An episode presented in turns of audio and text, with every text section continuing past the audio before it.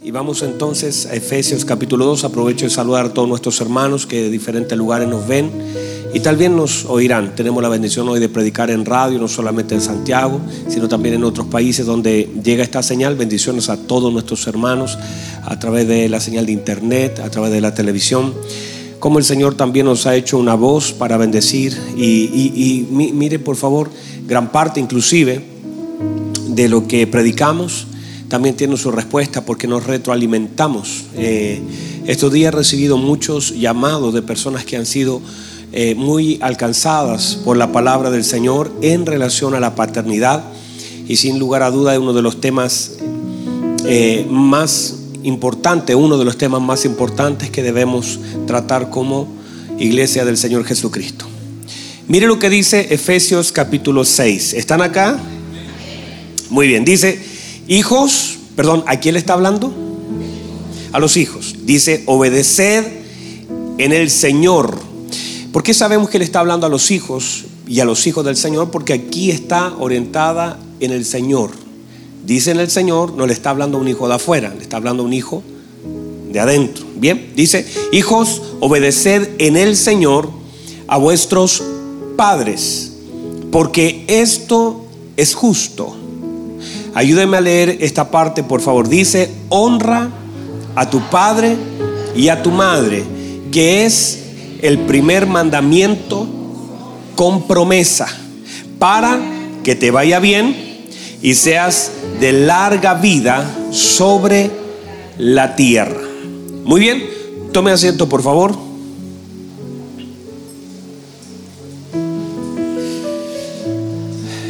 Hemos establecido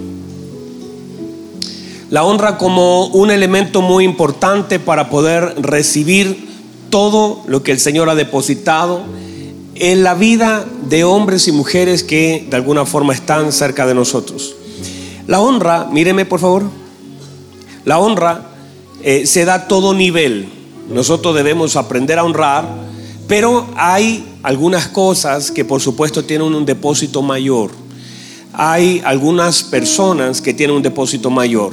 Nosotros debemos honrar a un niño, debemos honrar a un anciano, pero hay algunas relaciones que por causa de la intención de Dios de hacernos entender la trascendencia que ellas tienen, debemos darle una mayor honra. En este caso, se nos enseña a honrar a nuestros padres.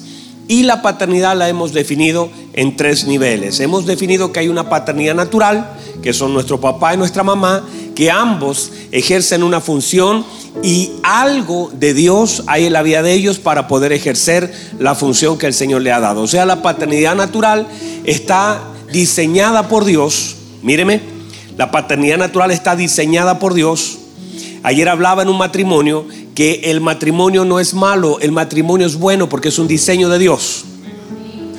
Y todo lo que sea un diseño de Dios es bueno. Ahora, el hombre lo corrompe y después de corromperlo ocupa todo lo que su, su testimonio, sus, ¿cómo es la palabra? Sus experiencia, esa es la palabra, gracias. La experiencia y de pronto le pasan el micrófono a uno en un matrimonio, no fue el caso ayer, pero digo, en los que he ido a veces dice, no, no fue el caso de ayer, hermano, no se ría, no fue el caso ayer. Y de pronto en algún matrimonio alguien toma el micrófono y dice, bueno, el matrimonio no es nada fácil, pero lo que está hablando es desde su experiencia.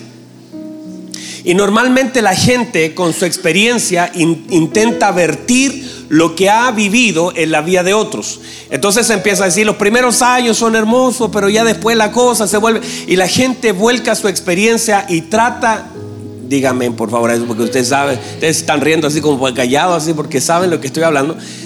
Y de alguna forma trata de vertir su mala experiencia, incluso condicionando un nuevo matrimonio. Pero uno debe definir que los diseños de Dios tienen modelos de Dios, tienen configuraciones de Dios. O sea, yo no puedo definir algo que el Señor hizo por la experiencia de alguien. Yo no puedo condicionar mi vida por la experiencia de mis padres, de mis abuelos, del vecino, del tío. Si ellos en algún área de su vida fallaron, eso no me condiciona a mí si yo estoy en el diseño correcto. No sé si me entienden. Si yo estoy en el diseño correcto, lo que vivieron mis padres, lo que vivieron mi abuelo, lo que vivieron mis tíos, no puede afectar mi vida porque yo estoy en un diseño y el matrimonio no lo diseñó mi papá, el matrimonio no lo diseñó un hermano, el matrimonio lo diseñó Dios y por ser un diseño de Dios, todo lo rige el Señor. Y si yo ando en el camino del Señor, entonces beberé de ese diseño. Amén. Entonces, lo mismo la paternidad. La paternidad no es mala, es buenísima. Solo que hay algunas experiencias que han dañado la imagen paternal. ¿Me explico? O sea, no es que la paternidad sea mala porque es la relación total y absoluta entre el Padre y el Hijo y eso funcionó a la perfección y fue de bendición. Solo que en lo natural hay muchos casos que han sido dañados por causa de alejarse de la palabra del Señor y la falta de Cristo hará que nosotros rompamos o desviemos un diseño eterno que es perfecto. Vamos, otra vez eso. El diseño de la paternidad es perfecto. Pero el hombre lo ha distorsionado con su mal proceder cuando se aleja de Cristo. Porque no importa cuánto usted se esfuerce, fuera de Cristo nada podéis hacer. Fuera de Cristo no podrá ser efectivo lo que haga, pero en Cristo, y cuando digo en Cristo no dije que vengan a la, iglesia los días domingo, sino que centrados en Cristo, permaneciendo en Cristo, obedeciendo su palabra, manteniendo comunión con el Padre, usted va entonces a recibir el diseño correcto a la luz de la Escritura para poder ejercer una paternidad, que por supuesto no importa cuánto nos esforcemos, de todas formas tendrá tendrá límites. Toda paternidad natural tiene límites. Y por más que nos esforcemos, no seremos lo perfecto para nuestros hijos. Y allí es donde aparece la paternidad de Dios. Para tratar esos asuntos que el hombre, por más que se esfuerce, nunca podrá resolver en la vida de un hijo hasta que la paternidad espiritual de nuestro Padre Celestial le sea revelada para tratar de sanar cosas. Mire, hay hijos que están dañados con padres y padres todavía, todavía ni lo saben. Hay padres que nunca supieron y nunca sabrán que hay hijos con el corazón dañado porque ellos pensaron que lo hicieron bien Le digo una cosa, cuando nosotros tenemos con mi esposa algunas consejerías, a veces nos han dicho, mi papá me dejaba en la casa de mi tío y mi tío me abusaba.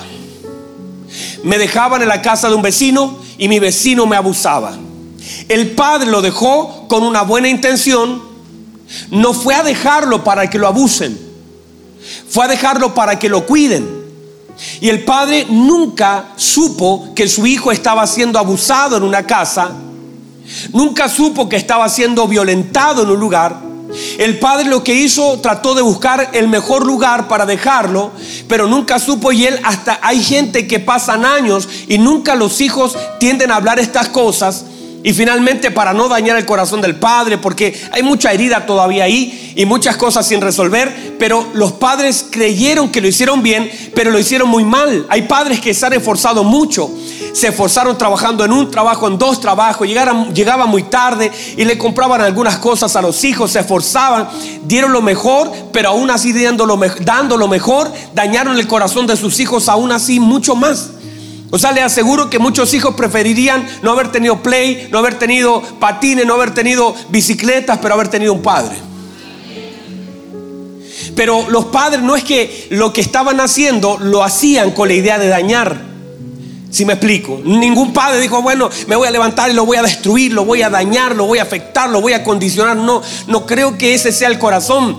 Pero muchas veces los deseos equivocados, las conductas equivocadas, todos los tratos que se hicieron, muchas veces fueron, dañaron el corazón de un hijo que el padre todavía no sabe que está dañado. Si me explico? Dígame porque estoy dando lo mejor que puedo acá.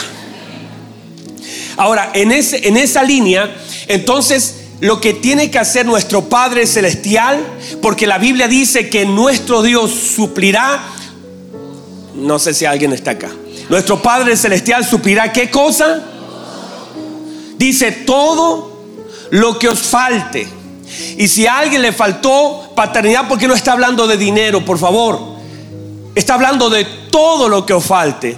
Y si a alguien le faltó paternidad, nuestro Padre, conforme a sus riquezas en gloria, nos puede suplir. Si a alguien le faltó amor, nuestro Padre, en sus riquezas en gloria, nos puede suplir. Si a alguien le faltó ayuda, nuestro Padre, si lo que haya faltado en nuestra vida, lo que sea un faltante de lo que no podemos recibir, nuestro Padre nos puede dar eso en abundancia conforme a sus riquezas en gloria en Cristo. Por lo tanto, todo lo que el Padre quiera suplir en la vida de un hijo, lo sacará de Cristo.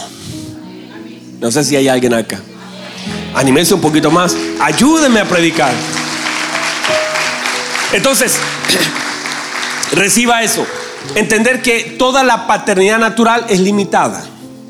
Yo estoy haciendo mi mejor esfuerzo y créame que no es suficiente y no será suficiente. Y como un hombre no puede reemplazar, ningún padre natural puede reemplazar la figura espiritual, entonces, en muchas de las cosas que yo no pueda darle, que yo no alcance, que, que yo me el celestial, vendrá a ser el suplir en la vida de mis hijos. No sé si alguien lo puede recibir. Ahora, mírese ahora usted como hijo, porque uno de los problemas más, más importantes a resolver es que nosotros debemos aprender a ser hijos.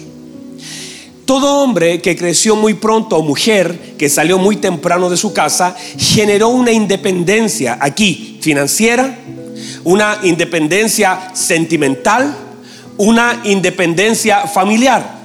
Entonces aprendió a relacionarse, a resolver sus problemas solos, a, con su dinerito pagar todo lo que tenía que pagar y comenzó una tarea de, de independencia familiar, sentimental, y a veces las cosas no resultaban, se secaban las lágrimas y seguía echándole para adelante. Y tenemos una generación que comenzó a avanzar sin las figuras correctas dentro de su familia.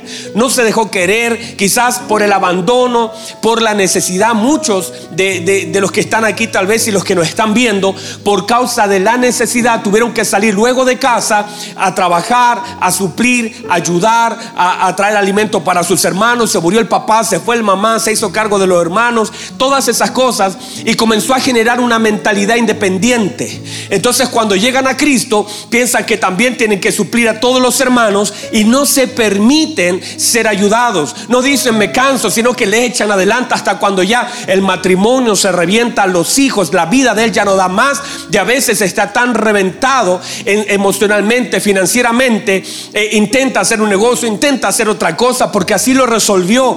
Pero ahora el mismo padre muchas veces esconde algunas cosas necesarias para decir yo quiero que no tengan ninguna alternativa Quiero mostrarme, mostrarte mi paternidad. Quiero mostrarte mi amor. Quiero, quiero ayudarte. Quiero extender mi mano como un padre extiende la mano para un hijo para decirte no lo tienes que hacer solo. Yo estoy contigo. Yo puedo abrir camino. Yo te puedo abrir una puerta. Yo puedo ayudarte. Yo soy tu ayudador. Yo soy tu fortaleza. Puedes llorar conmigo. En mí encuentras todo lo que tú necesitas. Necesitas un abrazo. Pero muchas veces esas cosas las bloqueamos porque como no estuvieron, nos cuesta volverlas a pensar que las podemos tener en un momento. No sé si lo puede recibir eso. Pero es allí donde tenemos que aprender. La tarea de nosotros es aprender a ser hijos. Míreme, aprenda a ser hijo. Se lo voy a volver a decir mirándolo a los ojos, a todos, míreme. Aprendan a ser hijos. Y aprender a ser hijos es a veces decir, no alcanzo. Mi hijo a veces va a la cocina y dice, papá, no alcanzo. Y yo hago dos cosas. Le digo, ingéniesela. O le digo, o lo tomo en los brazos le digo, tome, yo le ayudo. O a veces le digo, yo lo hago por ti. Pero eso de pedir ayuda a veces no está en nosotros. A veces no lo hacemos. No es orgullo, es que nunca lo hicimos. Y uno tiene que aprender a ser hijos, a ser hijo. Uno tiene que decir, Señor, ayúdenme. No sé cómo hacerlo. No sé para dónde ir. Me equivoqué. De vez en cuando tenemos que regresar cada cierto tiempo a decirle, no sé ni cómo hacer esto, Señor. ¿Por qué no me ayuda? Yo le hago preguntas al Señor. Yo estoy estudiando en las noches, en las madrugadas. Le digo, Señor, ¿cómo es esto? Enséñeme. Yo no sé. Hay cosas que no entiendo. hay cosas que no conozco, hay cosas que no sé ni cómo decirlas. Ayúdeme usted. Y eso es aprender a ser hijo porque yo soy, yo soy una persona muy independiente, de muy pequeño, muy independiente. Pero he aprendido y este tiempo me ha servido para aprender a ser hijo, para aprender a descansar en la paternidad de mi padre que me ama con todo su corazón y que espera no que yo tenga un, una soberbia, una altivez, sino que Él ama que nosotros podamos de alguna forma depender absolutamente de Él y que descansemos en su dirección y que queramos hacer su voluntad y que nuestra vida lo honre. ¿Hasta ahí está muy bien? Muy bien. Entonces, establecimos entonces que donde hay honra, hay oportunidad. Donde hay honra, ¿qué hay? Hay una oportunidad. Si honro, tengo el derecho legal de recibir lo que estoy honrando. Y en el caso, en el caso de lo que comenzamos a ver durante la mañana, comenzamos a hablar del tiempo, porque cuando nosotros honramos por causa de la honra, el Señor dice, honra a tu padre y a tu madre, dice para que te vaya bien y tus días sean alargados, quiere decir que Dios toca dos áreas de la vida del hombre que son trascendentes. Toca el tiempo y toca la vida. El tiempo. El tiempo es un factor transformador, que, pero, pero que no tiene autoridad en Dios. Y cuando Dios suelta una palabra, todo el tiempo, el espacio, la materia y las cosas espirituales se someten a la palabra. Cuando Dios suelta una palabra o Dios mismo al vivir fuera de tiempo, porque el Señor no está sujeto a tiempo. El tiempo el Señor lo dio a nosotros como una medida, pero en sí mismo Él no la tiene. Él no tiene medida. Él vive de la eternidad hasta la eternidad, no hay medida. Por eso Él dice, yo soy el mismo ayer, el mismo hoy, el mismo mañana, porque en realidad al Él ser el mismo quiere decir que el tiempo no lo afecta que el tiempo, Él no dice, esperen un el próximo año seré más fuerte. No, no, no. Su poder es eterno y está por sobre el tiempo. Él es todopoderoso. No puede incrementar su poder porque ya lo tiene todo. Él, no puede, él, los años no afectan, todo el tiempo afecta a lo que está en Él. Todo lo que está sujeto a tiempo es afectado, pero lo que está por sobre el tiempo no es afectado. En este caso el Señor es el Señor de todo. Y Él no vive ni siquiera en la eternidad, la eternidad vive en Él. Entonces Él está por sobre todas las dimensiones y entender entonces que cuando Él suelta una palabra, por eso Él dice, marchítese la flor, sé que se la hierba, pero la palabra del Señor permanece para siempre. O sea, la palabra tiene su cumplimiento. Cielo y tierra pasarán, mi palabra no pasa, porque la palabra está sobre el tiempo, está sobre la materia, está sobre el espacio. No sé si me entiende el poder de la palabra. La palabra es poderosa. Por eso cuando la palabra es soltada, todo se debe sujetar a la palabra. El Señor le dijo a través de Moisés, le dijo, Caleb, ese monte es suyo. Y el Señor por esa palabra le reservó la fuerza a Caleb durante más de 40 años. Aunque pasaba el tiempo, el tiempo pasaba, pero no podía disminuir su fuerza porque había una palabra gobernando su vida. Y en la medida que la palabra gobernaba su vida, el tiempo no tenía autoridad sobre las fuerzas de Caleb. Caleb se para con 85 años y le dice, Josué, algo raro pasa. mire, ¿cómo debería andar Caleb? Así Caleb debería haber andado así. Mira, mi hijito. Pero no, él dijo, oye, algo raro me pasó. Han pasado 40 años, estuve en este mismo lugar y mira lo que siento. Tal eran mis fuerzas para la batalla hace 40 años atrás, tal son mis fuerzas para la batalla hoy. Dios me reservó la fuerza. ¿Por qué? Porque una palabra estaba por sobre el tiempo, los años de Caleb, que lo sustentó para que cuando tuvo el cumplimiento de la palabra, las mismas fuerzas del día donde él recibió la palabra, la reservó para el día del cumplimiento de la palabra. No sé si alguien me entendió algo. Quizás nadie me entendió, pero es el hecho que la palabra está por sobre el tiempo. La palabra está por sobre el espacio. La palabra está por sobre la materia. La palabra está por sobre las cosas espirituales. La palabra gobierna. Entonces cuando nosotros entendemos eso, entendemos que la palabra gobierna, nosotros debemos entender que cuando el tiempo en nuestra vida es tocado y el Señor hace una promesa, el Señor dice, les voy a dar un mandamiento y por ser el primero con promesa es primicia y este va a gobernar. Lo primero que tienen que hacer como primicia de mandamiento es honrar. Miren como lo dije, honrar. Bien marcado, que no se lo olvide. Honrar. Y esa honra es un desafío para algunos, una oportunidad para otros. Y el Señor dice, si no lo hace por obediencia, por último hágalo por recompensa. Si no lo hace por obediencia, hágalo por recompensa. Ambas cosas sirven porque si tú honras a tu padre y a tu madre, y entiéndase, la honra en diferentes niveles. Honramos a nuestro buen Dios. Honramos los padres ministeriales, los mentores, los tutores, la gente que está puesta por el Señor para dirigirnos, para ayudarnos. Y honramos a nuestros padres naturales. Esos tres niveles de honra, todo lo que nosotros honramos recibimos del depósito de Dios para nosotros. Dígame amén a eso. Porque hay un depósito del Señor en todas las cosas. Y en las personas nosotros accedemos por causa de la honra. Ahora, míreme por favor. El problema es el siguiente.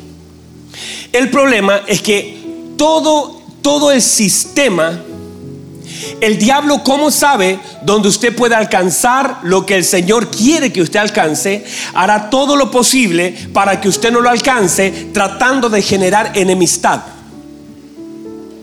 Por eso tiene que identificar bien de dónde proceden los pleitos, de dónde proceden las enemistades, de dónde, quién está haciendo un depósito en su corazón para que usted no alcance lo que el Señor depositó en sus padres. Eh, atienda que toda situación que se genere en contra de los padres, de los padres a los hijos, los hijos a los padres, proviene del diablo para que nosotros no tengamos acceso al depósito. O sea, hay una lucha espiritual para que en su mente usted diga, ah, no se lo merece, eh, me trató mal, mira lo que hizo, mira cuando... Y todos esos argumentos que nosotros ponemos en nuestra mente quizás son válidos, pero no son lo que el Señor quiere hacer, son válidos en la medida que Cristo no lo haya sanado. Pero si usted está en Cristo, usted es nueva criatura y está ungido para amar, está ungido para perdonar, está ungido. Mire lo que estoy diciendo. Usted tiene la unción del Señor para perdonar. Usted tiene la unción del Señor para amar a la gente que le ha hecho daño. Usted tiene la unción del Señor para resucitar. Si alguien lo mató, el poder de la resurrección, la Biblia dice, el mismo poder que operó en Cristo para resucitarle de los muertos, opera en nuestra vida hasta el día del Señor Jesucristo. ¿Qué quiere decir? Que cada vez que alguien con una palabra te mató, el Espíritu de Cristo te da vida. Cualquier cosa que te hicieron ayer, el Señor la puede restaurar. Porque el Espíritu de Cristo mora en la iglesia. Hay gente que te abandonó. Hay gente que te humilló. Quizás tus padres no te trataron bien. Te golpearon, te abusaron, lo que sea. Te, hicieron lo que quisieron contigo. Golpeaban a tu mamá. Y hay un rencor profundo. Mataron áreas de tu vida. Pero el poder que habita ahora en ti, que habitó en Cristo, que lo sacó de la sepultura, a ti también tiene el poder de levantarte para poder amar a la gente que te hizo daño. Y si alguien tan cercano como un padre te dañó, el Señor todavía puede usarte a ti para perdonarlo a Él. No sé si alguien está acá. Wow. No sé si alguien puede recibir la palabra. Lo que estoy diciendo, lo que estoy diciendo, es que no puedes usar las heridas causadas, el abandono, las heridas, la maldad de un hombre para no cumplir la palabra del Señor. Porque si tú usas como una excusa o como un argumento decir, me abandonó, me golpeó, me abusó, yo vi cómo abandonó a mi mamá, yo vi lo que hizo con mi papá, yo sé todo lo que hice, aquí tengo las marcas y tú usas todo lo que el hombre hizo para no cumplir, lo tomas como una plataforma de excusa, como un escudo, decir, mire pastor, yo le puedo mostrar todo lo que él dice, sí, sí, sí, pero lo único que muestra el hecho que no lo hagas es que todavía no has dejado que el Espíritu Santo procese las heridas. Porque una vez estás en Cristo, el Espíritu Santo comenzará a trabajar y a trabajar y a trabajar. De tal modo que cuando termine la obra del Señor en tu vida, que eso no va a ser cuando te mueras, tiene que ser antes. Porque esa persona que te dañó a ti necesita de Cristo y tú eres la oportunidad de Dios para esa persona. Entonces Dios va a ocupar tu vida y después al día de mañana usted se va a parar en un lugar donde hayan 20, 30 personas y va a decir, les digo una cosa, yo fui abusado, yo fui olvidado, a mí me dejaron solo, a mí me maltrataron, tengo marcas acá, pero amo profundamente a mi papá porque el amor de Cristo está en mí para amar a mi padre, para perdonar a mi padre, para abrazar a mi padre. El Espíritu de Dios está sobre mí para abrazarlo, para perdonarlo, para darle a él lo que él no me dio a mí para darle a Él lo que Él no me dio a mí. Y si ustedes entienden eso, solamente lo puede hacer la obra del Espíritu Santo. Y cuando nosotros lo hacemos, recibimos. Hay un hombre llamado David, usted lo conoce. Eh, no, no es nada nuevo para usted. Pero David hizo eso, honró en los tres niveles. Cuando el Señor dice voy a levantar un tabernáculo, no piensa en el tabernáculo de Aarón, piensa en el tabernáculo de David. Y él dice, Él es un hombre conforme a mi corazón. ¿Por qué? Porque Él honró en tres direcciones. Él honró a Isaí, vamos a la primera dimensión, su padre natural, su papá y su mamá natural. Note por favor que en la escritura uno de los que tenemos más información acerca de todo esto es David, porque expresa a través de los salmos. Salmo 27, 10, aunque mi padre y mi madre me abandonaran, con todo el Señor me va a recoger. En pecado, dice el Salmo 51, en verdad que fui en pecado fui concebido. Algunos autores dicen que fue violación, adulterio, miles de cosas. Pero él sabe que la cosa está mal con él. Pero él, aunque el papá y los hermanos lo despreciaban, él seguía con fidelidad sirviendo a su padre. Reciba eso, por favor. Miren, el papá no lo consideraba. El papá lo tenía cuidando un, poquito de ovejas. De hecho, el hermano le dice, anda, cuida esas pocas ovejas porque eran pocas ovejas.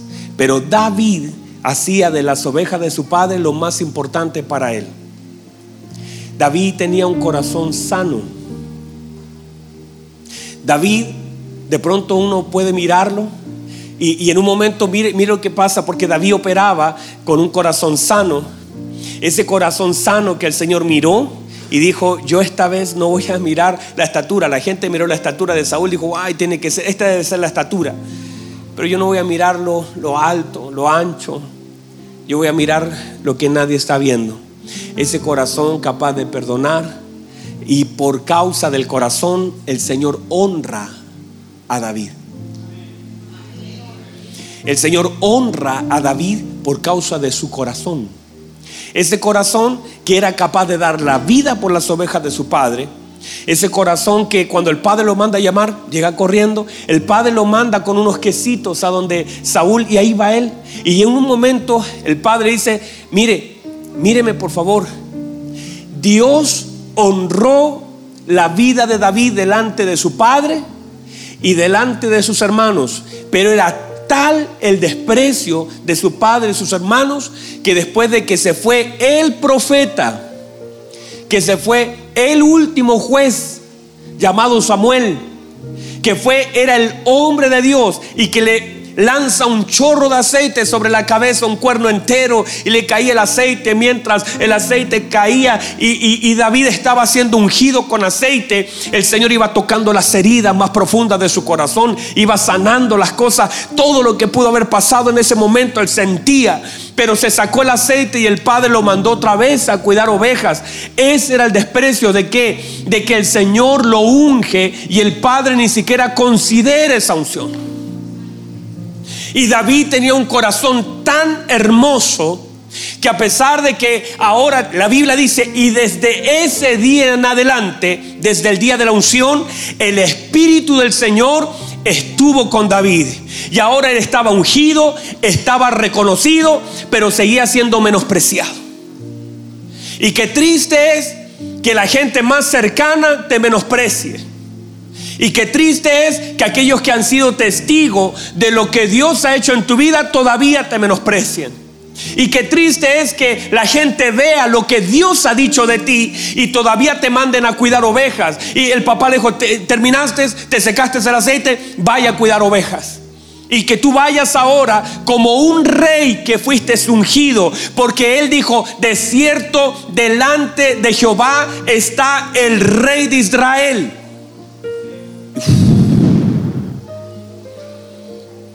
Y después de eso, que el papá y los hermanos todavía lo menosprecien, todavía le hablen mal, David guardaba su corazón y honraba a su padre. ¿Sabe lo que hizo David? Pudo haber dicho, ajá, momentito, me acaban de ungir.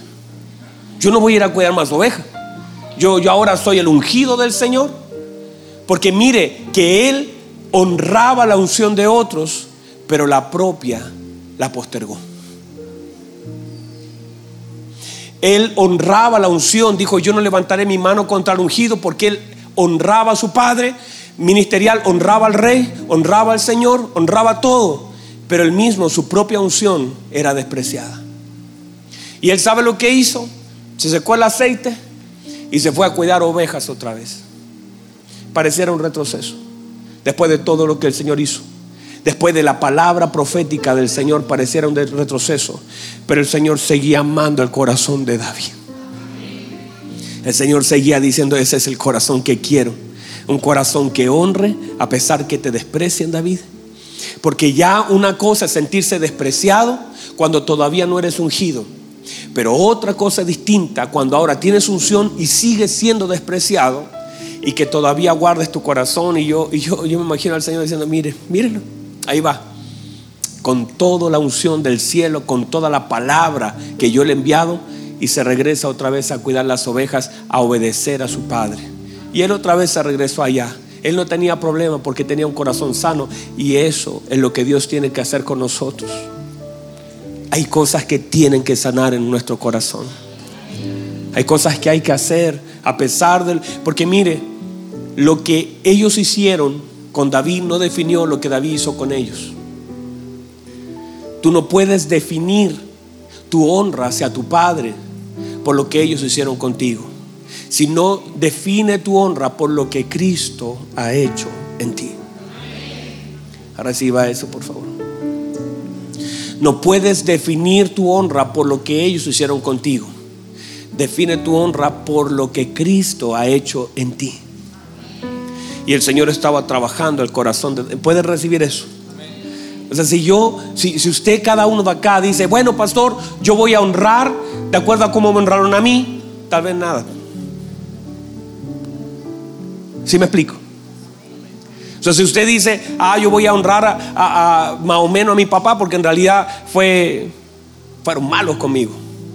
Pero usted no puede honrar según haya recibido de sus padres. Usted lo debe hacer según Cristo ha hecho con usted. ¿Y sabe lo que hizo David?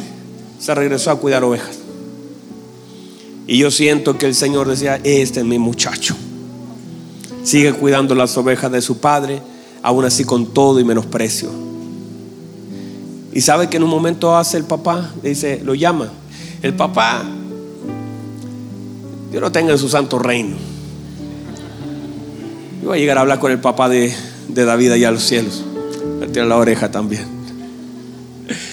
Porque hermano, ¿cómo puedes dañar tanto el corazón de un muchacho? ¿Cómo? Míreme, míreme, míreme. El rey, en un momento, el rey Saúl, están acá todavía. ¿Me dan cinco minutos más? ¿Alguien me da cinco minutos? Tú me das cinco. Cinco, diez, quince, tengo veinte. Listo, veinte, tengo veinte. Mire, el rey, mire, míreme, el rey, usted sabe, está siendo atormentado, todo lo demás.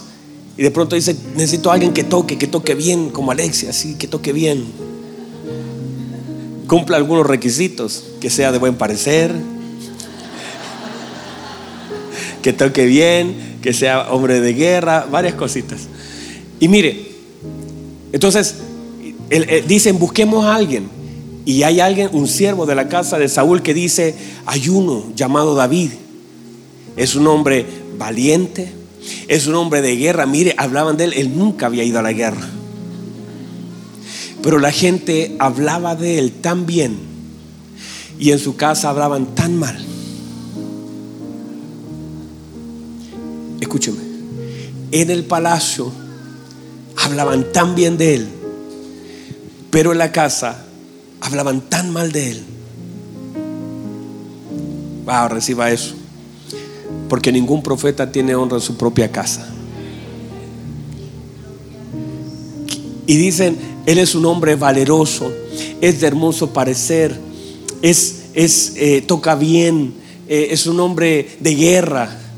Y dice, mire, mire lo que hacen, mire, mire cómo, cómo es Dios tan intencional. Y no lo mandan a buscar a él, sino que mandan a hablar con el papá. Dicen, ah, mire lo que hace Saúl. Dice, Saúl dice, vayan y díganle a Isaí su padre que me envía a su hijo.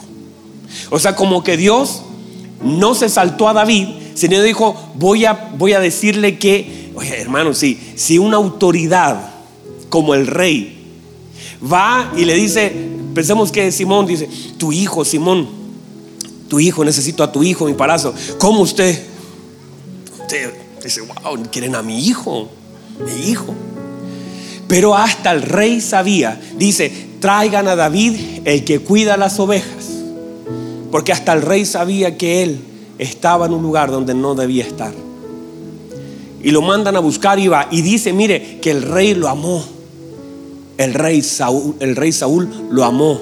Y dice que inmediatamente lo hizo su escudero, su paje de arma.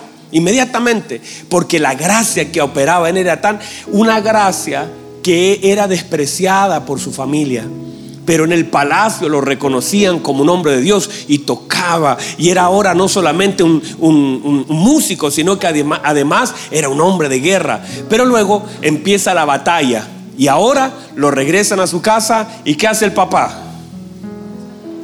Lo manda otra vez a cuidar ovejas. Qué cosa, hermano. Cosa, hermano. Como, como un papá puede de pronto causar, no sé si causó el daño que se pudo haber causado, pero cómo el corazón de un hijo tuvo que ser tan guardado para no menospreciar y aún así honrar y obedecer a su padre. Porque si vienes del palacio, eres el escudero número uno del rey, ahora eres el ministro de defensa, una, una posición tan fuerte tocas y el Espíritu de Dios y sientes el respaldo y el rey te ama y el rey le manda una carta, muchas gracias, tu hijo es tremendo, un tremendo hombre de Dios, muchas gracias. Y Isaí mira la carta y a cuidar oveja. No sé si me entiende. ¿Y sabe lo que hace David? Se va a cuidar su oveja. Y dice que daba la vida porque eran las ovejas de su padre, amando lo que era de su padre aunque su padre amaba más las ovejas que a su propio hijo. Amaba más las ovejas que a su propio hijo. Pero en un momento, de pronto otra vez el papá dice, David, le dice, mira, te voy a mandar con estos panes, anda a dejárselos a tus hermanos que están en batalla. Ellos sí que son esforzados y están escondidos así temblando. Uh, así temblando. ¿Te acuerdas, verdad? Temblaban como unas gallinitas. Pero el padre le dice a David, David, ven, vaya a dejar estos panes. Y dice que manda 10 panes.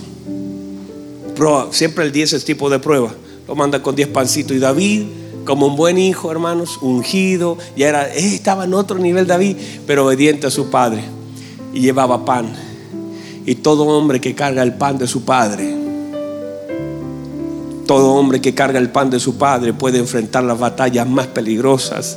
Y si tienes pan y cargas el pan de tu padre, te vas a la batalla. Todos aquellos que retenemos el pan de nuestro Padre. Todos aquellos que somos capaces de guardar el pan de nuestro Padre. Podemos ir a las batallas y enfrentar lo que tengamos que enfrentar. Y dice entonces que llega ya con los panes de su Padre. Y mientras tiene los panes abrazados, de pronto aparece ese hombre que 40 días estaba ofendiendo y, se le activa. Se activa la unción en el corazón de David y sabe que llegó el momento y llegó la oportunidad. Y el Señor hace de ese momento la oportunidad, todo lo que Él honró, todo lo que Él hizo. Ese fue el momento donde el Señor levanta la honra delante de la gente. Y Él se para en la autoridad de Cristo. Porque todo hombre que ha sido, que ha honrado a su Padre, el Señor lo respalda con su mano poderosa. Si tú aprendes a honrar, vas a sentir el respaldo de Dios en tu vida, en tu familia, en tus hijos. Vas a sentir la mano del Señor. Vas a sentir el favor de Dios. Vas a sentir que de pronto lo que está, mire, la gente que está sufriendo por causa de un gigante, alguien que está amedrentándolo, tú te vas a parar y has abrazado tanto los panes de tu padre que dices, ¿quién es ese? Yo no le tengo miedo. Lo miro y no me causa nada. Escucho lo que dice y no me causa nada. Este ha venido a desafiar. Yo me voy a parar. Y el chiquitito ese se paró delante. Usted conoce la historia de lo demás. Cómo ese hombre se paró la autoridad de Cristo. Y Dios respaldó lo que él hizo por causa de toda la honra. Si él lo hubiese tirado hacia allá, la piedra igual se hubiese devuelto. Porque Dios, la Biblia dice, honra a tu padre y a tu madre. Y eso él lo cumplió. Para que te vaya bien. Y mire donde, donde David andaba, la puerta se le abría. Si usted aprende a honrar, solo en este primer nivel de la paternidad, hay cosas en su vida que como promesas serán asignadas. ¿Qué debe hacer? Pastor, me cuesta. Si de eso se trata. De eso se trata. Si no costara sería sencillo, cualquiera lo haría. Pero hay cosas que solamente están reservadas para los hijos. Hijos, obedeced a vuestros padres en el Señor. Y honra a tu padre y a tu madre. Esa es una labor para los hijos. Y usted puede mostrarle a los que no son hijos, decir, uy, a mí lo que me pasó no, yo tengo una experiencia dura. Pero sin embargo, honro a mis padres porque ellos fueron la puerta que el Señor me dio y los amo con todo el corazón. Y hoy le puedo dar a ellos lo que yo no recibí de ellos, pero lo recibí de mi Padre que está en los cielos. Y usted entiende que hay cosas que sus padres nunca le dieron y nunca le van a dar, pero el Padre suplirá todo lo que le falte, conforme a sus riquezas en gloria. No le va a faltar amor, no le va a faltar cariño, no le va a faltar ayuda, no le va a faltar socorro, no le va a faltar dirección, porque su Padre que está en los cielos, todo lo que sus padres natural no le pudieron dar, su Padre celestial lo tiene en abundancia y se lo va a otorgar. Póngase en pie, por favor. Póngase en pie, por favor. Cierren sus ojitos ahí donde está. Reciba eso, el Espíritu de Dios está aquí. Cierre sus ojitos, no se vaya a distraer. Déjeme ministrar un poquito su corazón. El Espíritu de Dios está aquí. El Espíritu del Señor está diciendo, hay cosas que no te dieron y no te van a dar. Pero yo tomaré ese lugar. Sentirás mis caricias. Quizás no tuviste las caricias de tu padre al dormirte. Yo hoy veo a mi hijo, mi hijo me dice todos los días, papá, quiero dormir contigo y me abraza. Y a veces hasta, hasta llora diciendo, quiero dormir contigo. Y tal vez muchos no tuvieron esa oportunidad de que un padre los hiciera dormir. Quizás nunca pudiste dormirte en los brazos de tu padre. Y esa parte se te negó en lo natural. Pero Dios que es tan bueno, en Él te abre una nueva oportunidad en un nuevo tiempo. Y ese tiempo donde podrás, esta misma noche, esta misma noche, podrás apagar la luz y decirle, Señor, quiero sentirte. No tuve la oportunidad de sentir la bendición de mi Padre natural. No tuve la oportunidad de sentir las caricias de mi Padre sobre, sobre mi cabeza. Muchas veces lloré solo con una almohada diciendo, tengo miedo, tengo hambre, tengo frío, necesito amor y no recibiste nada.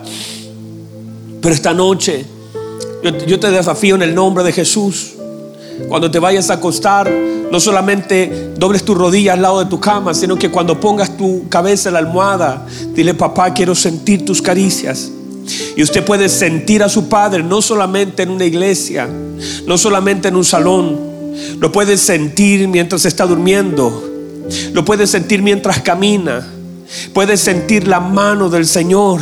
Ezequiel estaba tan usado que él decía, la mano del Señor me tomó y me llevó. La mano del Señor vino sobre mí. Era un padre. Ezequiel, ¿vivirán esos huesos? Ah, papá, usted lo sabe. Lo que usted diga, eso será. Profetiza, hijo de hombre, profetiza. Entender que llega un momento donde la mano del Señor no se vuelve común sino que se vuelve hermosamente familiar. Es una paternidad. Es una hermosa paternidad. Por favor, ahí donde estás, Padre, en el nombre de Jesús. Señor, yo sé que usted conoce la profundidad de nuestra vida. Y yo mensaje tras mensaje he entendido la importancia de que usted y sus atributos sean revelados. Y quizás solamente hoy día me he centrado en la primera parte. Pero sé, Señor, que si ellos logran acceder a la primera, al, primer peldaño, honrar lo que conocemos, sé que usted puede seguir avanzando en áreas con ellos. usted tocará el tiempo, usted tocará su vida Habrán cosas, Señor, que serán afirmadas en ellos. Que esta noche, Señor, sea especial, que recuerden esta palabra. Y cuando pongan su cabeza en la almohada, sientan que sus manos están sobre su cabeza, que pueden sentir su presencia y que su presencia es nuestro descanso. Llámate sus manos, por favor. Padre, usted nos ama con amor eterno. Y a veces se vuelve irrelevante lo que diga la gente si en el palacio se habla bien de nosotros. Padre, guarda nuestro corazón. Que tengamos un corazón perdonador. Que no importa lo que la gente haga, lo importante es lo que usted hizo en nosotros. Padre, gracias por su palabra que ha sido predicada. Padre, yo he intentado transmitir lo que usted puso en mi corazón fielmente. Afirme usted bajo la unción del Espíritu Santo esta palabra en el corazón de mis hermanos para que traiga luz. Gracias Señor. Muchas gracias. En el nombre poderoso de Jesús. Amén y amén. ¿Qué tal si todos le damos fuertemente?